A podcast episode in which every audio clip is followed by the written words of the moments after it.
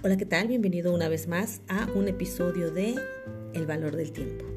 El día de hoy quiero platicar contigo algo que está súper en tendencia o recién está pasando en tendencia, eh, que es acerca de por qué todo el mundo está poniendo un dinosaurio. No sé si has visto que de repente salió doctor saurio, licenciado saurio y todo esto.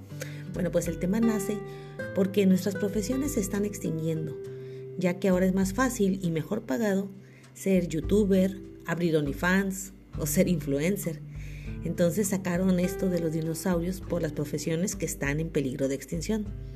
Qué lejos quedó la generación que mandaba a sus hijos, pues no sé, a ser carpintero, fontanero, eléctrico, mecánico, soldado cualquier otro oficio, solo para que aprendiera algo y no estuviera de ocioso en el hogar. Aprende algo, aunque sea para que te defiendas, te decía. Si no te gusta estudiar, pues al menos sabes un oficio. ¿Quién de nosotros no nos dijeron eso nuestros papás?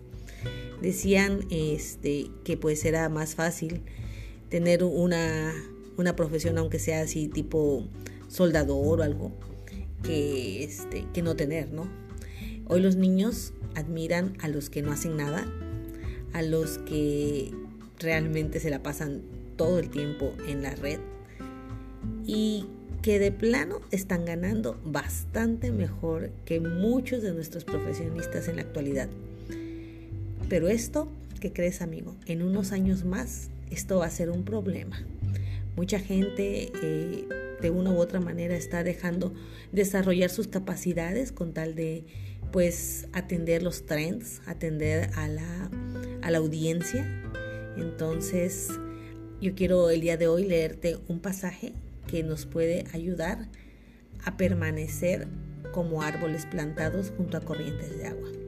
Es Salmos 1, que dice, Bienaventurado el varón que no anduvo en consejo de malos, ni estuvo en camino de pecadores, ni en silla de escarnecedores se ha sentado, sino que en la ley de Jehová está su delicia, y en su ley medita de día y de noche. Será como árbol plantado junto a corrientes de aguas, que da su fruto a su tiempo y su hoja no cae, y todo lo que hace prosperará. No así los malos, que son como el tamo que arrebata el viento.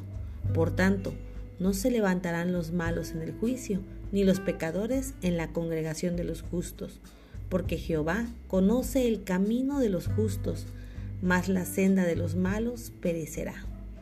Aquí está el mejor consejo para que tú puedas permanecer como un roble junto a corrientes de agua. Dice que no estar en camino de pecadores, ni, ni sentarse en silla de escarnecedores, y meditar en la palabra de Dios para poder permanecer firmes. Y pues bueno, este es lo que quería compartirte el día de hoy. Muchas gracias. Siéntete en la libertad de compartirlo con quien tú quieras. Y pues nada, espero alguna retroalimentación. Que tengas una excelente noche, que Jehová, Jesús y su Espíritu Santo te bendiga.